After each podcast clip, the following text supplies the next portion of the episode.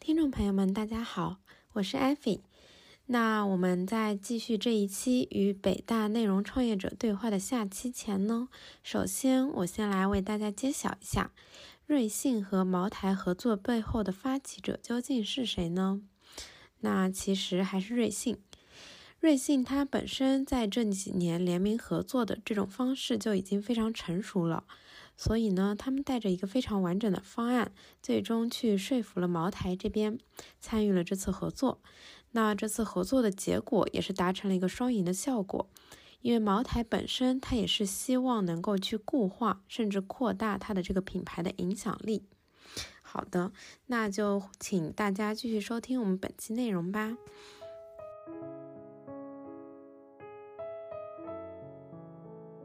我们真正要做这个事情。最大的价值在哪里？就是一处水源供全球嘛。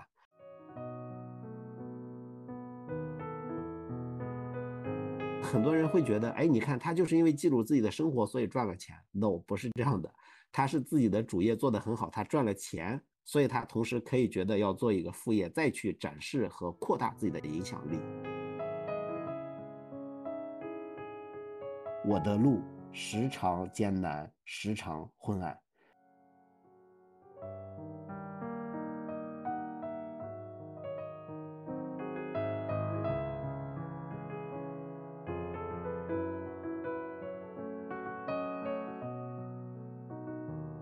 回归到内容创业，就是你严哥你自身的经历，你觉得你从创业到现在做的最好的一个项目是哪一个？可以跟我们分享一下吗？对，聊完了其他，我们就聊聊严哥。好，此处开始自吹自擂。欢迎。嗯，我觉得首先第一个，我自己个人比较满意的肯定是我自己做的公众号了。因为这个确实给我带来了完全不一样的一个人生轨迹吧，就是当时我还是读研的时候开始做的嘛，然后我就开始写啊，一直写，写到现在了，确实一直没中断，呃，然后它对我来讲，其实已经不再是一种想要去证明自己的东西，而是更多时候就是它反过来，其实在帮助我，就是怎么讲呢？以前可能我需要写写一个东西出来说，我我要十万加，要几万加，然后来帮助让大家知道说我们有这个能力。但是其实经过了这么多年的这种跌宕起伏之后，我可以说一个最残酷的事实，就是我大概在一七年左右，我看到了我的很多同时做公众号的一批朋友，他们基本上都放弃了。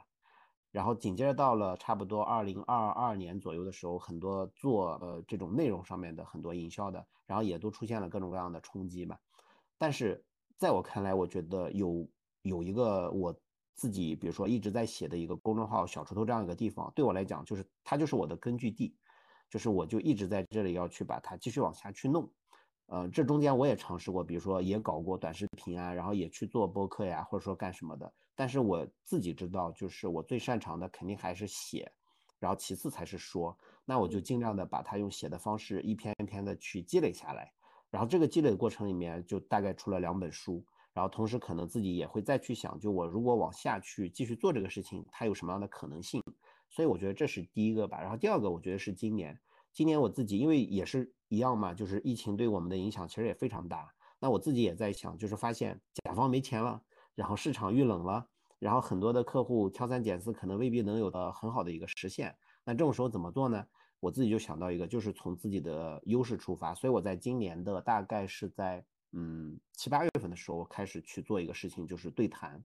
啊，像你们是访谈嘛，我我就是一对一，我我就是想找到一个人，然后和他具体的、深入的，然后带着很多我自己的疑惑和问题的去了解，然后做了十期之后，我自己真的想明白了一个事情，就是我想知道，当他面对困难的时候，他是如何去走出来的，他是用如何用自己的智慧、用自己的积累、用自己的能量去走出来的。这中间有一个人，就是拼多多的全国生鲜总经理，他叫吴可。他其实上的学校叫安徽农业大学，不是什么特别知名的学校。但是呢，他在去年的时候，他就遇到了一个人生的职业危机，那就是三十五岁大厂高管，然后被被迫退休了。那他退了之后呢，他自己摸索过很多的方式，然后他也做了很多的尝试，都没有特别好的一个结果。结果后来是正好赶上阿里裁员这个事情，所以就一下子呃遇到了非常大的冲击，他就自己把自己的简历晒了出来，结果一下获得了一个很大的一个曝光。但是那个曝光就有点像什么？就我们可能很多人都渴望，呃，我要走红五分钟，对吧？但是红了之后，你如何把这个事情变成一个能帮助到自己的事情呢？就是我和他的一次合作，那就是我们共同的去对谈了一次。那个对谈，呃，他很满意，我也很满意，因为我们聊出来了我们就是呃这个人群的一个真实的一个心路历程，就是我们都觉得自己好像没有到那么优秀，或者说我们都觉得自己没有到那么好像呃不可一世，但是我们真正遇到很多现实的困难，遇到很多这种。社会的很多毒打的时候，我们自己是不是还能够就是站起来，还能够再去再去奋斗一下，再去获得一个可能性？这个上面我觉得是呃我们通过那次对谈然后实现的。然后呢，这个内容发出来之后，最开始呃因为他他也看我们的一个内容嘛，他也肯定会有考虑。我自己也知道的。首先第一个我们也没有那么大的流量，第二个他当然对我本人他是带着很多，因为有一个朋友介绍有一些信任的。我们也当面聊了一次，他也知道了我可能在某些方面有一些认知，但是真正把这个内容做出来的时候，他确实还是很开心，因为他觉得他很满意。然后紧接着呢，这个事情的一个传播就变成了一个我们很重要的工作嘛。呃，最开始我发出来，在我的公众号就小锄头上面发出来，其实它的传播大概也就是几千阅读，但是这个过程里面很快的就被虎嗅这个大媒体给看见了。所以呢，他们就过来问，说是这个文章非常好，能不能够授权给他们去做转载？我本来以为的转载可能就是他们微信公众号，比如说四五四五六条，可能在最下面，呃呃转一篇，结果他们放到了一个大概第二还是第三条的位置，呃，效果很好。然后紧接着他们又告诉我说，哎，他们网站的编辑发现这个文章也不错，所以也想直接去就是虎嗅的官媒去转一遍。那紧接着这个内容就扩散开了。这个时候呢，呃，吴可这个家伙也很有意思，他就跟我讲，他说，哎，那咱们是不是还可以朝这方向继续去助推这个事情？所以我当时又想到了，我说那好，那我再去联系一下笔记侠这个媒体，因为这个媒体也属于我们互联网行业里面比较大的一个呃这种媒体了。然后联系完之后呢，就给到了他们那个新的版本。那这个版本就是倒过来来讲，就是一个内容嘛。我现在就觉得我们真正要做这个事情，最大的价值在哪里？就是一处水源供全球嘛。就是当我把一个好内容做出来之后，我可以在不同的媒体上面，呃，去分发。这个事情其实就是我觉得是让我今年意识到，哦，原来我有这样的能力。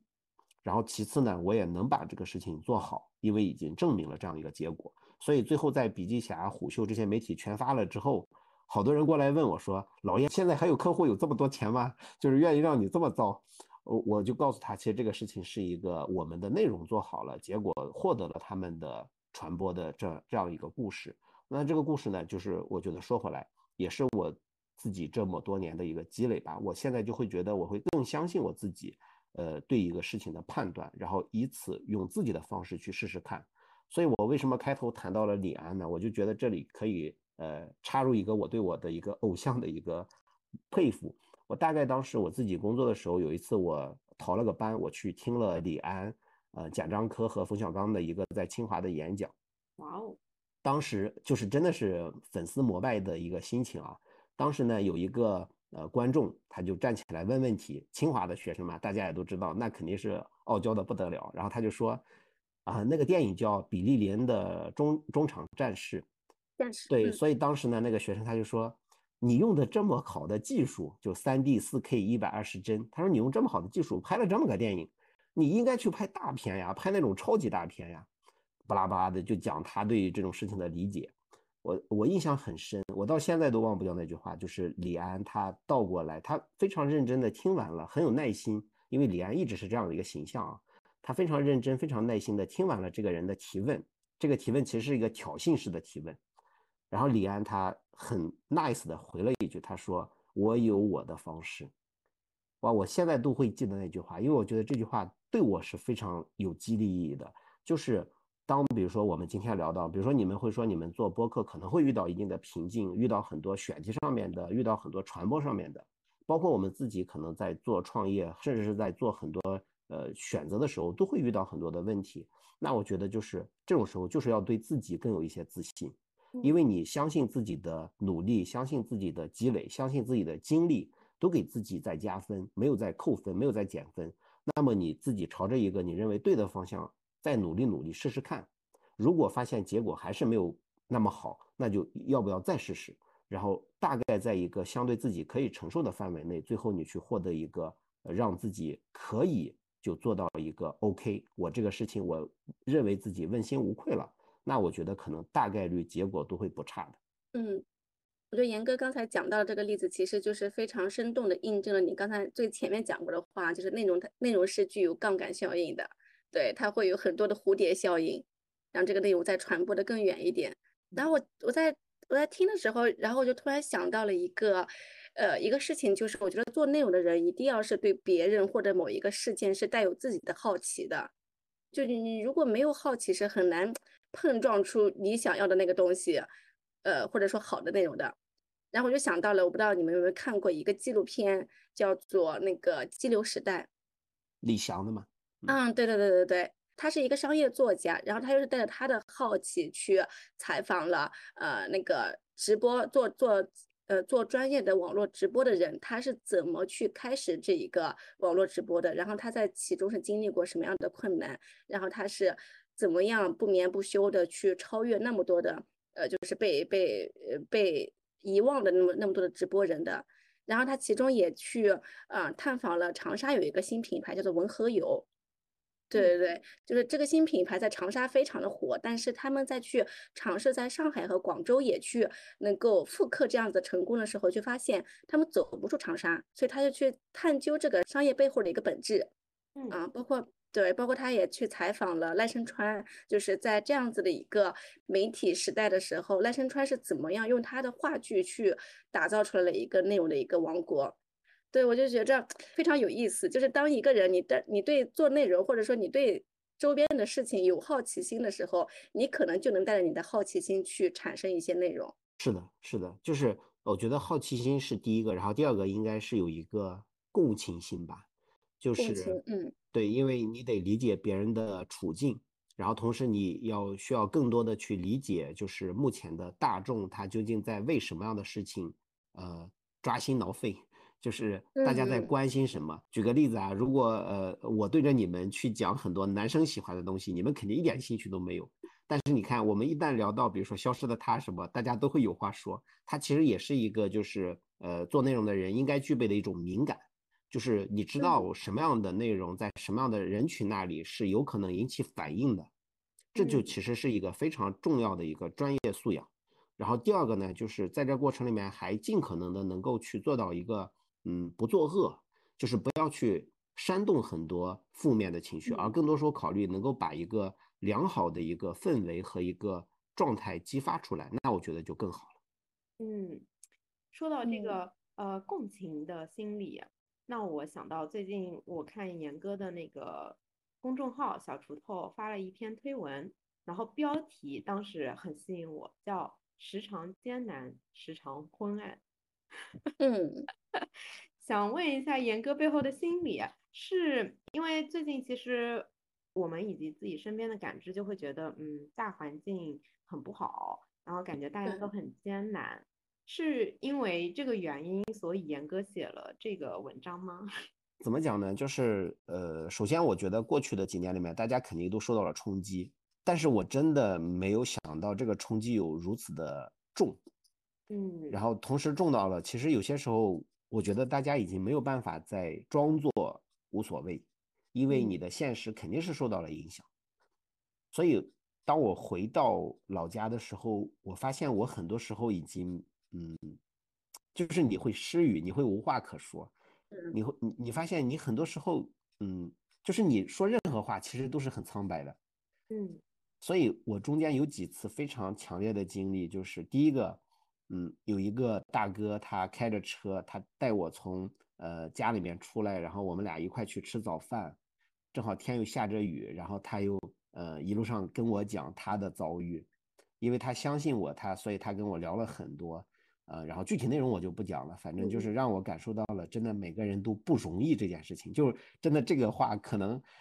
这么说的时候还是很轻飘飘，因为真的太难了。然后最后我们俩找了一个地方吃饭，吃完饭之后他又把我送回去，送回去，结果我我以为这就已经到了极致了，我我都已经受了一天的这个呃影响了，结果这时候我的一个在厦门的朋友给我打了个电话，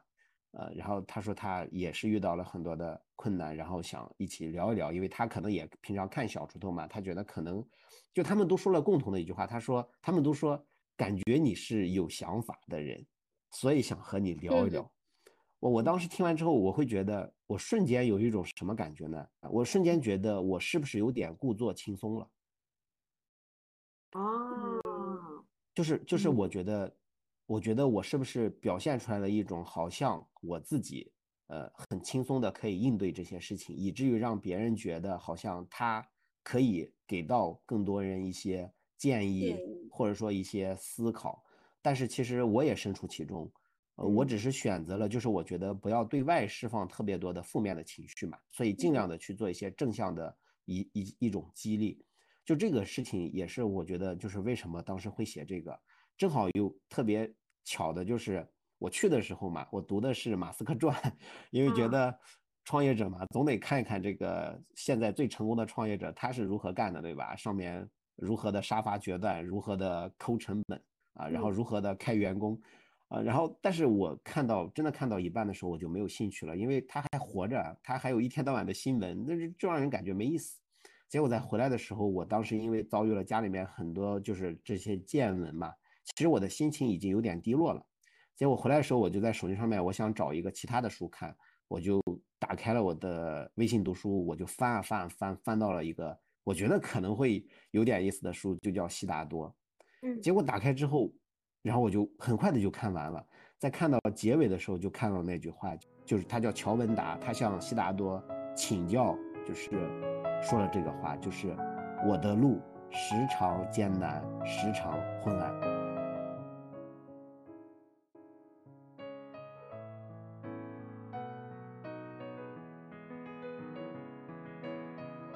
哇，那一刻真的就是，就那种共情啊，一下把我就给戳中了。然后这两天呢，我又就去找这个书的资料，我才知道这个作者就是这个作者叫黑塞。他在写这本书的时候，他的妻子精神分裂，然后他自己基本上是一个破产的状态。嗯，而且在写这本书的时候，他的精神也出现了很大的问题，所以他去找心理学家去做咨询，然后终于帮助自己。就是恢复到了一个可以正常生活的状态，所以他才把这本书写了出来。当我了解了这些之后，我就觉得，此时此刻恰如彼时彼刻呀！就当时好像大家也遇到了很多精神的障碍，遇到了很多精神的困境。呃，就像现在可能我们大家虽然没有呃所有人都身处战争之中，但是好像战争的这个弦就一直在头顶在盘旋一样。嗯，就这种压力、这种焦虑、这种嗯心情。我觉得确实会让我这次回家有了很多的实感，所以也因此就会觉得，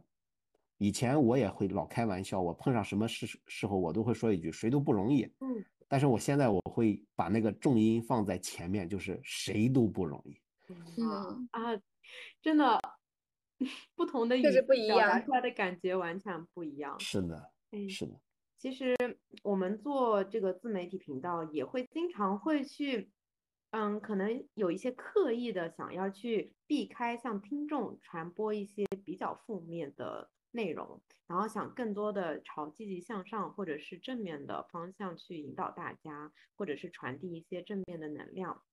但是，嗯，最近或者说刚刚听严哥讲完，其实也会有一些感慨，就是说一方面是。嗯，确实，疫情三年的时候，其实大家很不容易。但是那时候有疫情作为借口，可能大家嗯，对于这个还会去蒙蔽，或者是去呃逃避自己呃所处的这个情况。但是等疫情过去以后，真的嗯，大家没有可以。呃，找的借口和理由的时候，发现不得不面对这些，以及前面的带来的精神压力和现实带来的一些生活和经济的压力，那真的确实挺困难的。然后，嗯，会觉得自己其实我们是可以允许，应该是允许自己拥有这一些负面的情绪，然后去客观的看待这些事情，而不是一味的去追求一个正向积极的能量。就像严哥所说的，不需要完全的去故作轻松。嗯，我们可以也可以传达，就是其实大家都在共同的经历这个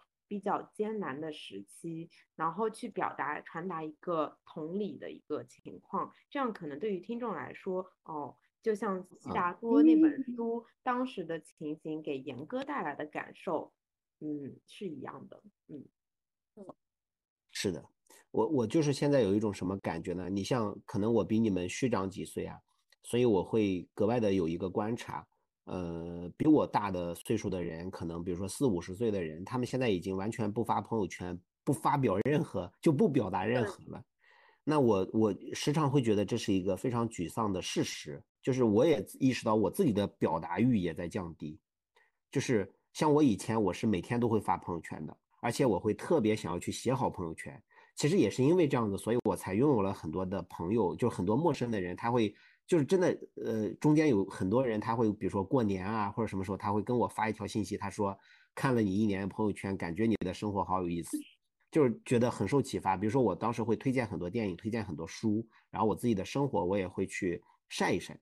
啊，那种不是不是秀晒炫啊，就真的就是我的生活，我就做了一些记录。嗯，但是我发现。我自己现在去回过头看，首先第一个仅三天可见了，然后第二个我发现我一个月都没发几次，然后第三个呢，就是我发现我发出来的东西也缺少了很多趣味，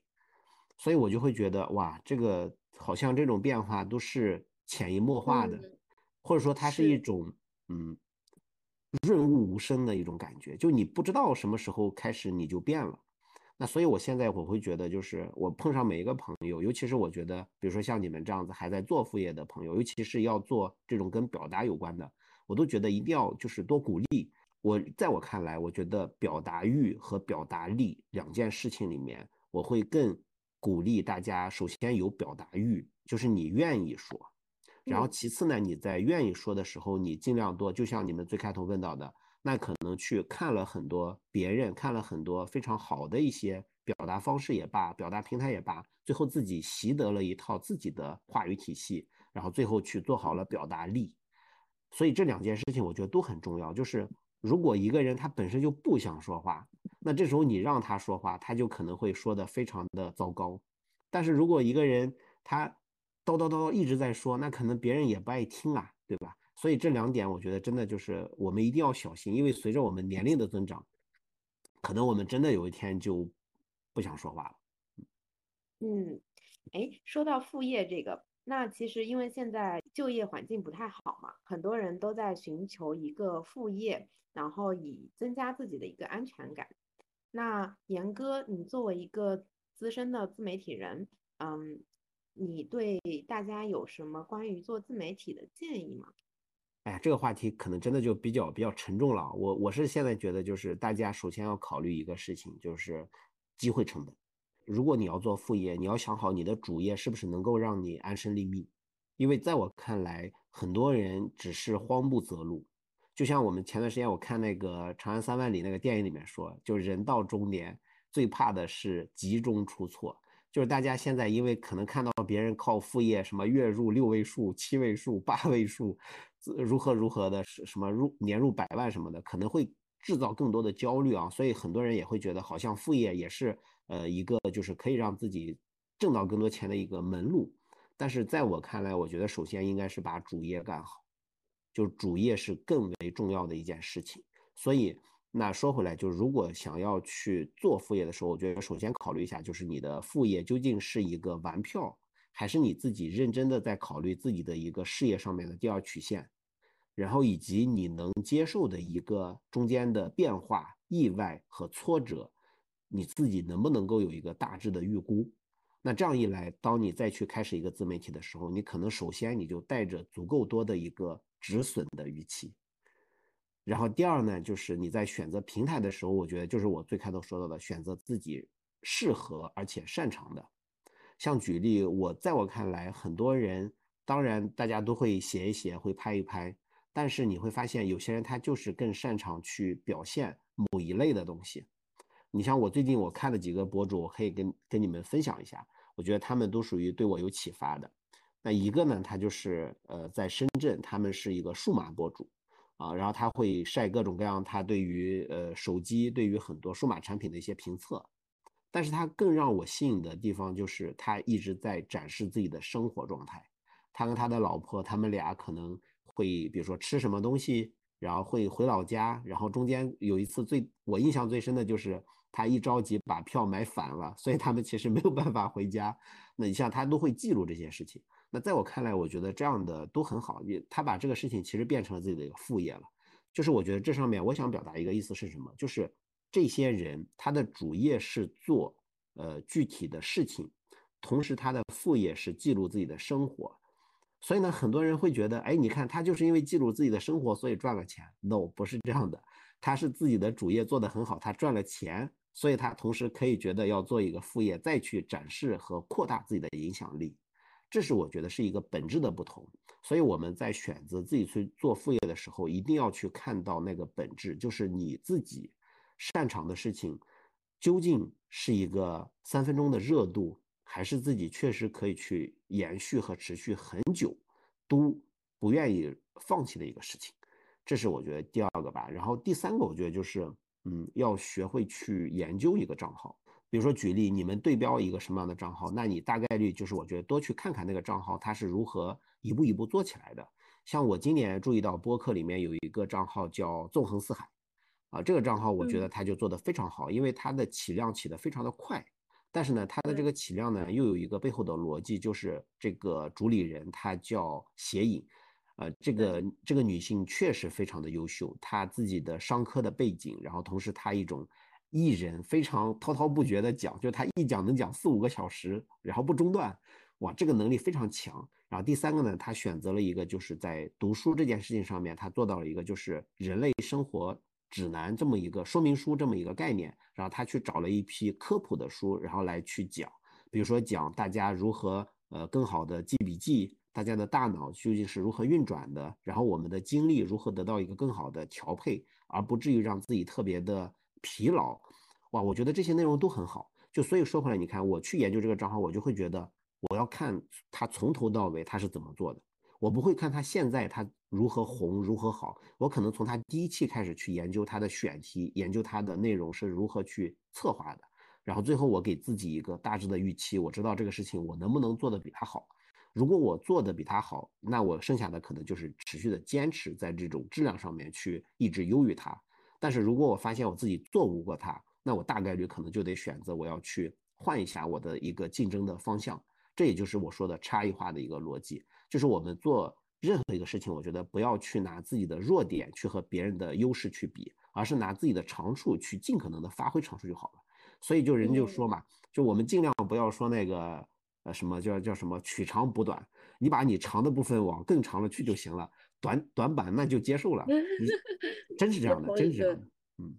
嗯，我觉得严哥讲的两点我非常的认同啊，就是第一个就是。呃，裸辞或者去做副业这件事情，因为我们之前的之前的那个博主，或者说就是裸辞小张，他们可能都是比较推荐的是你要做你想做的事情。但是，而且现在裸在这样子的一个大背景下，裸辞已经成为了一种爽剧的感觉，就是大家一听到裸辞就感觉哦，话很爽。但是我同时那天也看到了人物出了一篇文章，他就是写的是一个人从呃在体制内做了做到了三十。七岁还是三十八岁，然后他实在受不了了，然后就去裸辞了。但裸辞后的结果就是，他找不到工作，因为这个年龄可能三十五岁这个这个职业门槛在没有遇到之前，大家都是听一听。但是你真的当到了三十七八岁，你再去找工作的时候，你遇到的就是非常实际的困难。那再接着往后，就是他以前可能拿到的是八千块的工资，但是他最后拿到的是四千块的工资，还是干着以前的工作，就是可能那个裸辞之后的代价和风险是非常高的，这个就是所有我们的听众朋友们是需要去考虑清楚的。然后第二个点我也非常的认同，就是呃把你的主业做好之后再做副业。因为就是就像我和艾菲一样，就是很多人听到我们在做副业的时候，其实是非常羡慕，是觉得你们是首先是有一份比较稳定的金融类的工作，然后你们在做副业，这个时候你们的心态是非常轻松的，然后你们的姿态也非常轻盈，就是不一定我一定要盈利，我就是自己喜欢自己开心，哎，就是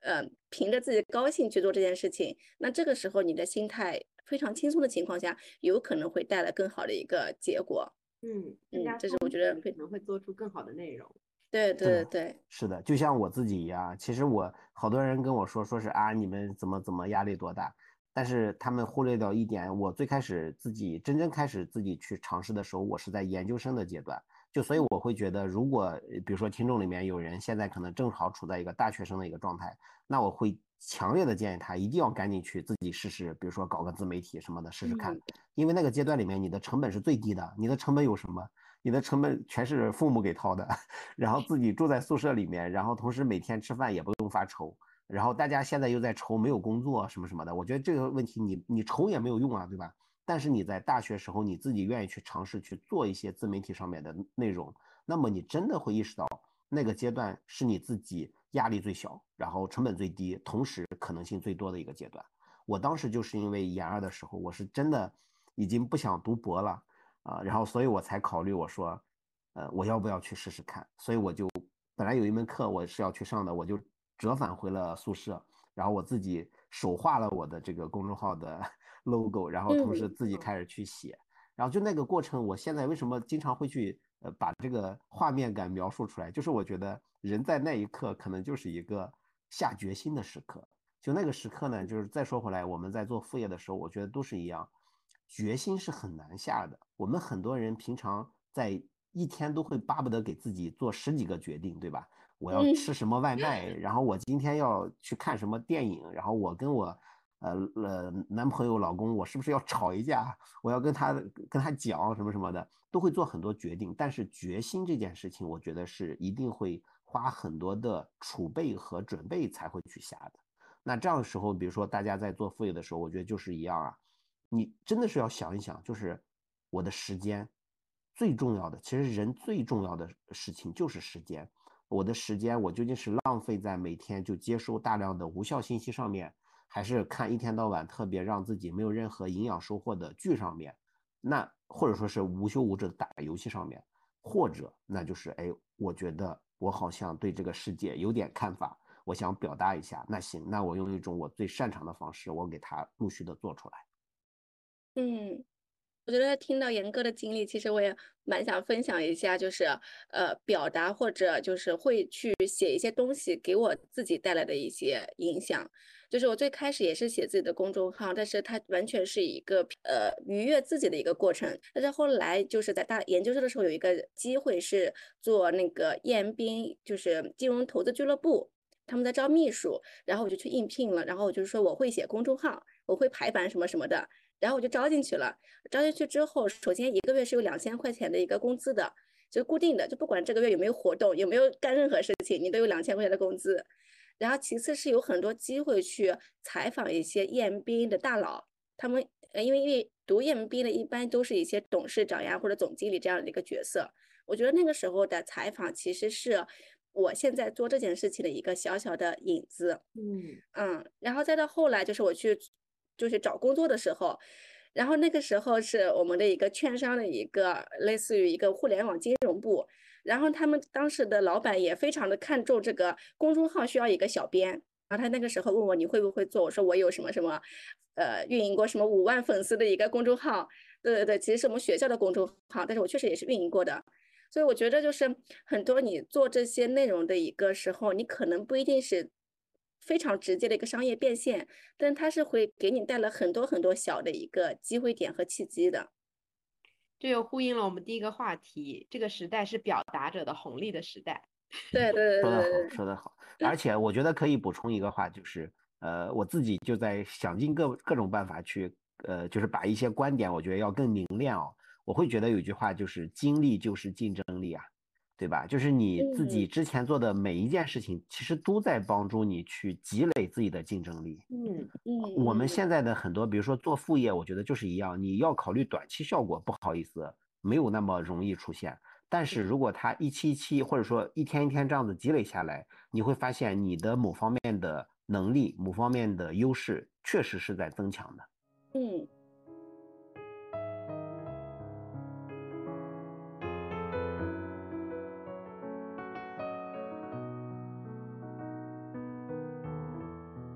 我们就到今天最后一个话题啊，就是严哥，你最近有没有看到一些好的内容可以给我们分享的呀？太多了，太多了。我们每人分享一个。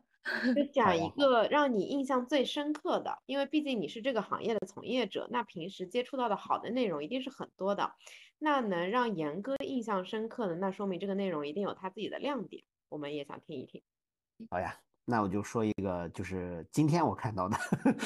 好，好，嗯，非常是十，新鲜，对，是十三幺。我不知道你们爱不爱看十三幺。非常啊喜欢。看啊，对，十三幺最新的一期吧，当时找的是呃一个九十三岁的一个学者王根武老先生吧。那个节目我到现在并没有完整看完哦，但是我看到了一个结尾，那个结尾让我觉得哇，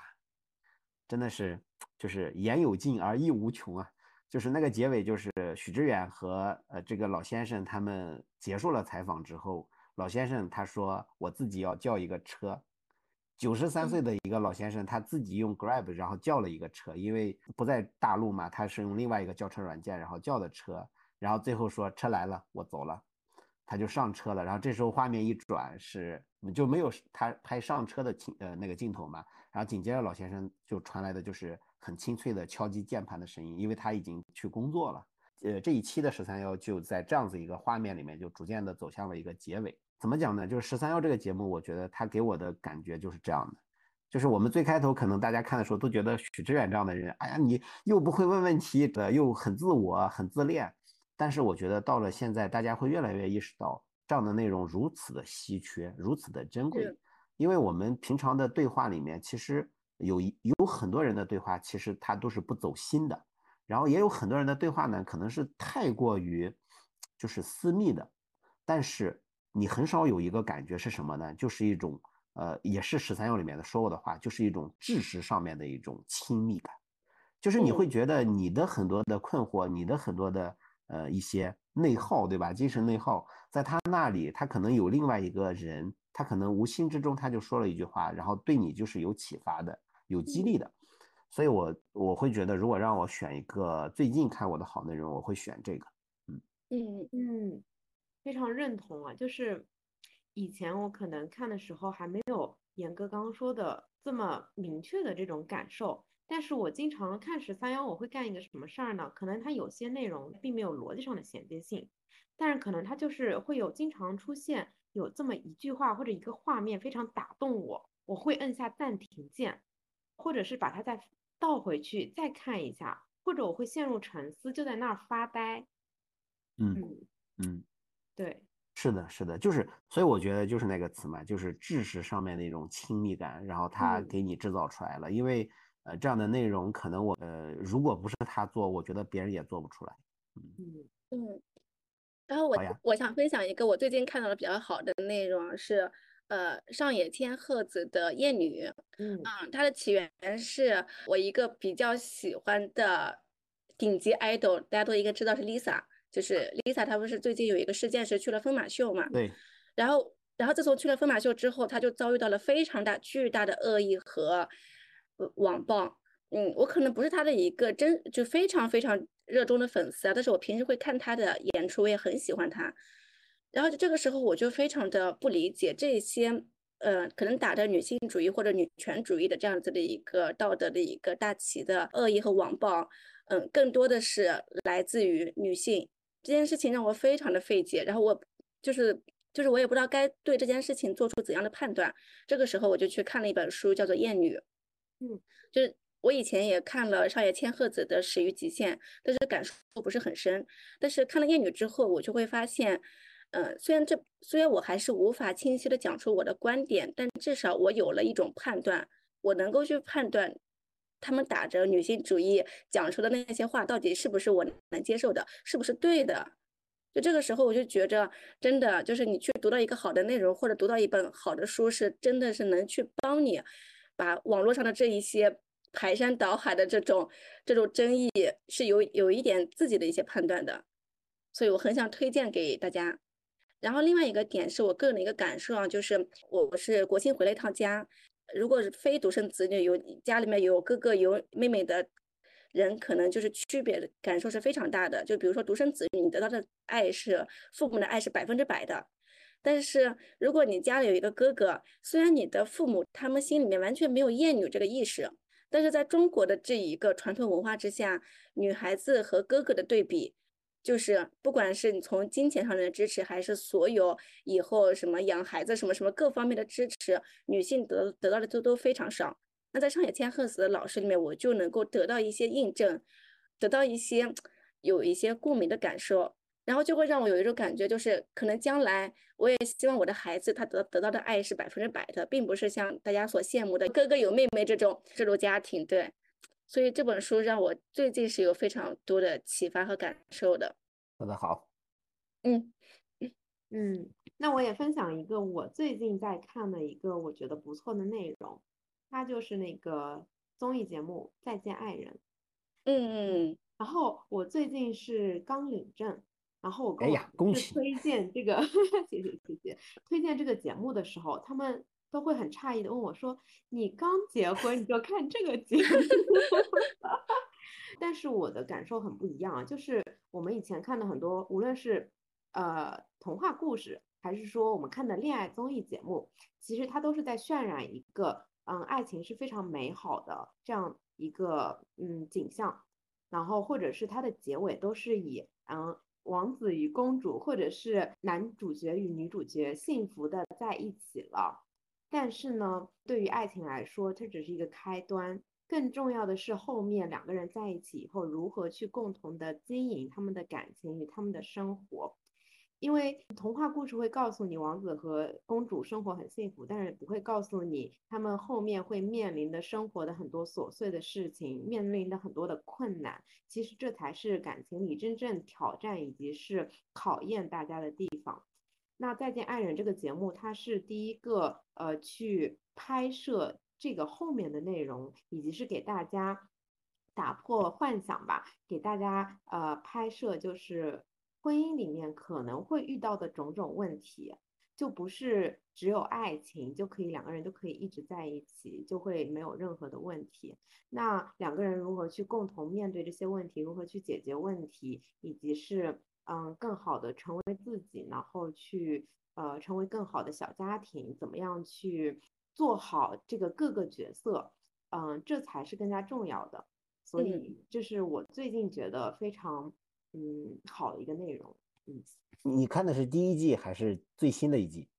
就是我同时在看第一季和最后一季。哦，我我这里我觉得一定要啰嗦几句啊，因为我很喜欢第一季，就是我觉得哇，第一季真的是，呃，因为我这样的一个人啊，其实我本身是很感性的，但是呢，其实听你我不太爱去谈什么婚姻啊、感情啊这一类话题。当时是我老婆她看，然后她就拽着我，她说一起看。我看的时候，其实我好几次我真的就掉眼泪了，嗯，就是那种感觉，就是有一种什么呢？我觉得这就是好的内容，就是它它触及到的是每个人心里面非常柔弱的那一块。我印象最深的就是第一季里面，当时应该有一个叫王秋雨的一个吧？啊，对对对对对对，那个那个男生，我觉得最开始大家都会有一种啊，你怎么这样？就大家都会觉得这人好像，呃，就很不通情理。但是逐渐的，随着我们节目的一个深入，逐渐的了解到他的经历、他的原生家庭、他的遭遇，以及他自己的很多的碰到的一些情况，才意识到这个人他之所以这样，他背后有很多的原因。然后紧接着才会对他报以很多的同情。就哇，我当时反正越看到后面，越来越会觉得，就是这个事情真的是有一种嗯。它不能说是疗愈，我觉得它是一种，就是一种展示吧。而这种展示呢，其实你每个人都能从中获得一个自己的一个理解。嗯，然后包括我记得还有一幕，就是当时他们每个人不是最终结尾是要下定决心，就是要选择再选择一次嘛，是要离还是要继续？我就觉得那个时刻也是，就是我。呃，前面说到的嘛，下决心是很难的一件事情。大家平常都觉得自己已经做好准备了，但是真正到了让你下决心的那一刻，你还是会陷入到各种各样的一个压力里面去。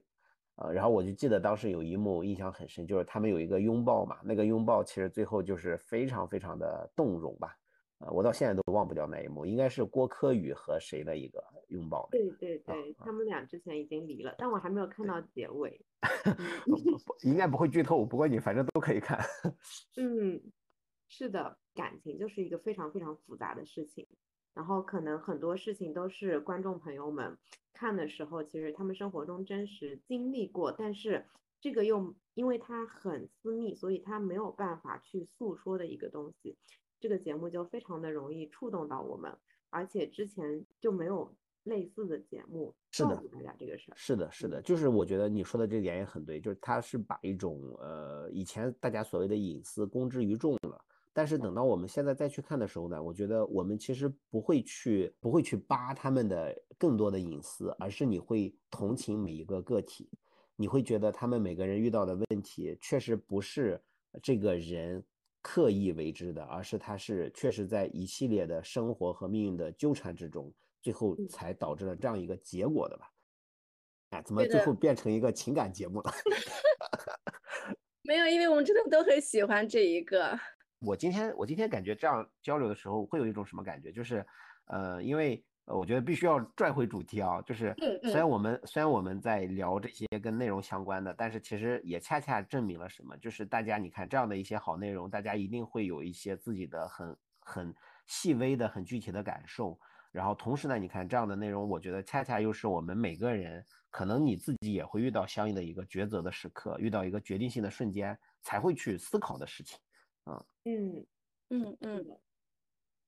对，我觉得就是非常感谢严哥，我就感觉这一次的交流真的是，不管是对我们之后做播客，还是我们个人生活上以后再去更注重刻意练习表达这件事情上，都是有非常多的启发的。嗯，然后同时我觉得有一定要跟我们的听众朋友们讲一下，这一期也是我和艾菲两个人的一个非常全新的一次尝试啊。嗯如果大家有任何的建议或者想法，也可以在评论区给我们做一个呃交流，我们会努力改进，努力听取的。嗯，嗯对，就我前两天听了一个播客，他在他的简介里面就写，嗯，这期跑跑题了，然后我就会想到，其实我们之前采访呃的十个行业吧，其实我们都是呃列了一个非常严谨的提纲，然后基本上就是按照提纲去一板一眼的去进展下去。那这一期我们也是非常大胆的想要去，因为播客嘛，就是一个聊天互动的一个嗯形式。那我们希望就是一方面我们有自己的内容，希望可以给听众带来一些收获。那另一方面，我们也希望我们的内容变得更加松弛一点，就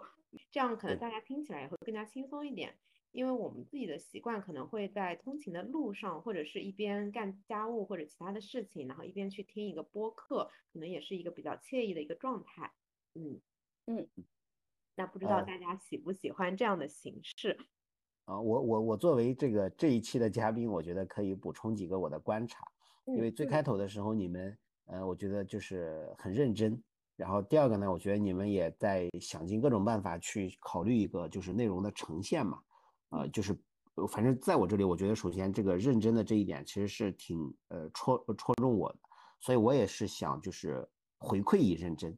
所以在呃在你们给到大致的一个大纲的时候，我也在想，就是当我们去交流的时候，我觉得就你们说到嘛，其实我以前也有过这样的一个经历，那就是拿着一个大纲，可能会照着大纲去往下走，但是呢，走着走着，其实会觉得自己好像就像一个机器人一样，发出一个指令，然后等对方的一个回答，那个回答完了之后呢，也不会去追问，也不会去思考，可能很多时候就是紧接着问下一个问题了。然后最嗯后你会发现，你其实没有在交流，你可能在表演，或者说你在走流程。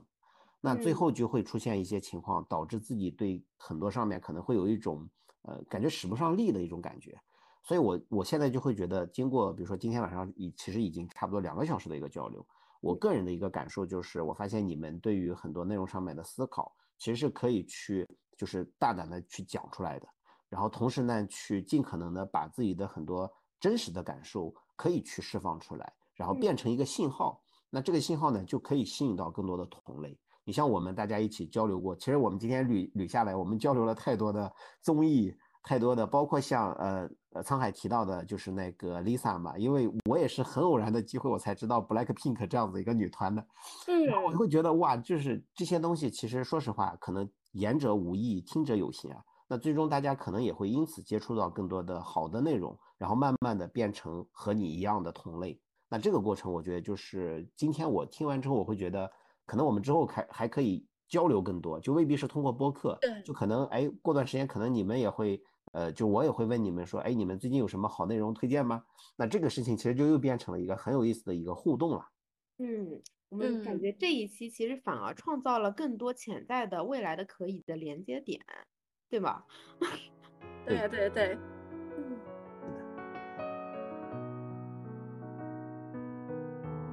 好，那咱们这一期就到这里啦，欢迎大家积积极踊跃的转发点赞，那咱们下期见，拜拜。拜好拜。，拜拜嗯，拜拜。